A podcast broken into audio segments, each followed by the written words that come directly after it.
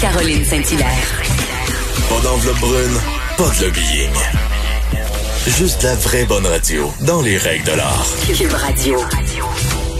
On apprenait que hier, Calex Légal a déposé une demande euh, d'autorisation pour une action collective contre Facebook suite à la vague de dénonciations sur les réseaux sociaux. Et on va parler avec euh, un avocat euh, de chez Calex Légal, Jean-Philippe Caron. Bonjour, maître Caron. Bonjour, Madame Saint-Hilaire. Ça va bien? Ça va très bien. Vous-même? Oui, ça va bien. Oui, ben merci de nous parler tout d'abord. Je sais que vous êtes fort probablement très occupé, mais dites-nous, Maître Caron, pourquoi avoir fait cette demande au Palais de justice de Montréal? Mais d'abord, nous, c'est important de, de, rappeler que le but de cette action collective-là n'est pas nécessairement de condamner les dénonciations qui sont faites par les victimes dans les cadres législatifs, euh, mais c'est plutôt de voir de manière plus large quelle est la responsabilité euh, et la qualification des médias sociaux à titre d'acteurs de notre société qui ont un énorme poids dans, dans la société à l'heure d'aujourd'hui, vu leur potentiel et leur pouvoir de diffusion. OK. Et, donc, le, vous voulez faire la démonstration que Facebook, dans le fond, aurait dû retirer euh, les, les, les, listes, notamment de certaines personnes, de, de noms de personnes? Ce qu'on allègue, c'est que Facebook est plus qu'un simple hébergeur de contenu avec aucun euh, ligne de, de, contrôle éditorial. Donc, il y a un certain degré euh, d'éditorialisme qui est fait sur les publications et qui devrait avoir un régime de responsabilité qui est créé pour Facebook, similaire à ce qu'on retrouve entre autres pour vous si vous faites de, vous rapportez des, propos illicites en ligne, ben, vous pourriez être tenu responsable. Et euh, c'est l'angle dans lequel on, on, veut soumettre au tribunal. C'est sûr que c'est quelque chose qui n'a jamais été plaidé. Euh, on en est conscient, mais on pense qu'il y a un débat de société à avoir là-dessus et on pense qu'on a un bon cas pour, euh, pour que la lumière soit faite là-dessus euh, dans les années à venir. Et pourquoi pas avoir pas accusé, mais visé notamment les, les, les, les, listes, les personnes qui, qui, ont, qui ont lancé ces listes-là? Pourquoi pas avoir visé les personnes mêmes? Mais parce que ces personnes-là, souvent, se cachent derrière des pseudonymes. Et au surplus, même si on avait réussi à faire fermer une page de manière individuelle, il y aurait pu en avoir 20 autres qui sont réapparus le lendemain. On le voit présentement, puis c'est allégué dans notre demande euh, au paragraphe 20. Euh, toute la question des pages Victim Voice, euh, ces pages-là, il y en avait, on en a répertorié une vingtaine présentement, mais il y en a des nouvelles qui sont créées à tous les jours, puis il y en a qui sont fermées à tous les jours. Donc, euh, pour avoir une, réelle solution à cette problématique-là, je pense qu'il faut pousser la réflexion en tant que société plus loin euh, pour voir quel est le rôle actif des médias sociaux là-dedans, puis quel est leur niveau de responsabilité là dans la diffusion du contenu illicite. Qui euh, vous représentez combien de plaignants? Bon, dans l'action collective en cours, on a une personne qui on a obtenu une, ordonnance de confidentialité pour protéger son nom par peur de représailles et d'incitation à la violence, parce qu'on ne veut pas étirer le débat vers un débat sur le bien fondé des allégations, mm. mais plutôt sur un débat de société sur la responsabilité de ces entreprises-là euh, à titre d'acteurs de notre société. Euh, la personne qu'on a ici, c'est quelqu'un qui a un nom assez commun au Québec. Euh, son nom s'est retrouvé sur la liste on ne peut même pas savoir s'il a réellement fait quelque chose de mal. Euh, mais par contre, il s'est fait questionner sur des gens de son entourage. Il a subi des dommages. Il a eu de la misère à dormir.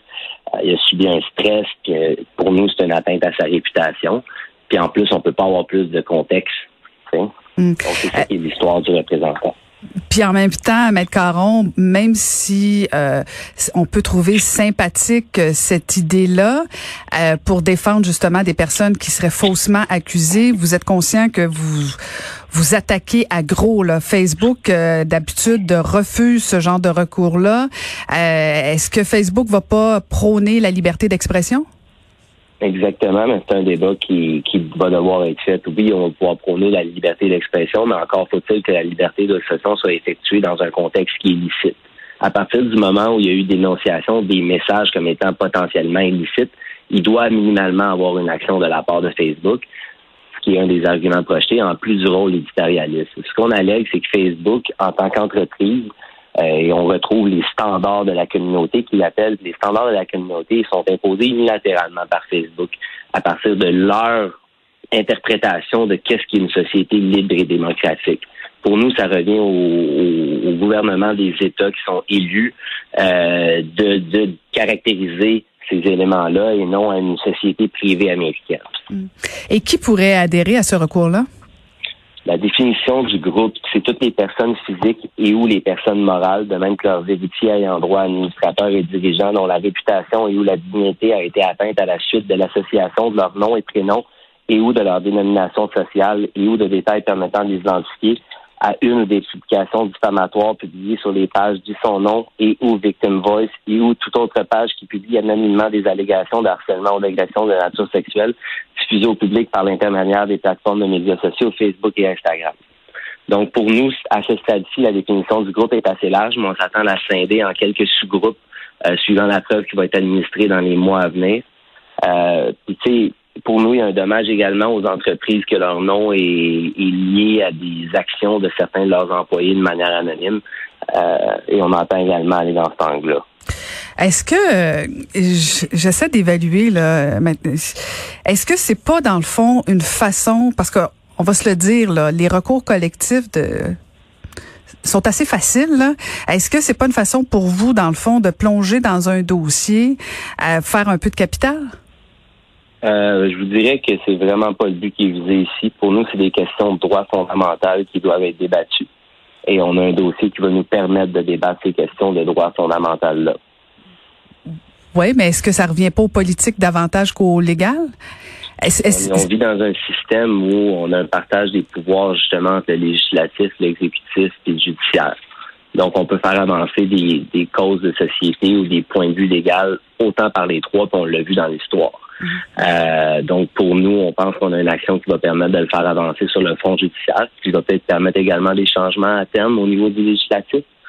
Euh, on ne condamne pas les, la dénonciation qui est faite. Pour nous, c'est nécessaire que ce soit fait, possiblement qu'il y ait une réforme du système de justice qui doit être faite. Mais pour nous, c'est deux débats distincts qui peuvent être faits en parallèle. Est-ce que ça, ça s'est fait dans d'autres euh, pays? Je dirais qu'il y a un débat en cours sur la responsabilité à l'âge des médias sociaux qui est, en cours présentement, particulièrement du côté de l'Europe, euh, en France notamment. Mais exactement une action comme ça, à notre connaissance, ça n'a pas été intenté. Alors, ce serait assez incroyable que qu'au Québec, on réussisse à ébranler euh, les murs de Facebook? Je dirais que le régime légal du Québec est favorable à ce type d'action-là, notamment par notre mécanisme d'autorisation qui nous permet de, de être autorisé uniquement si on a des questions connexes ou similaires sans égard à la caractérisation individuelle ou collective des dommages, qui n'est pas le cas dans les autres juridictions. Fait qu'on a simplement une juridiction qui est favorable pour introduire ce genre de recours-là. OK. Et, et Maître Caron, donc les prochaines étapes, parce que bon, c'est hier que vous avez déposé votre demande. Euh, on sait que les, les, les, les, services judiciaires sont au ralenti. Euh, vous évaluez, ça va prendre combien de temps avant que, que, que la cause soit entendue?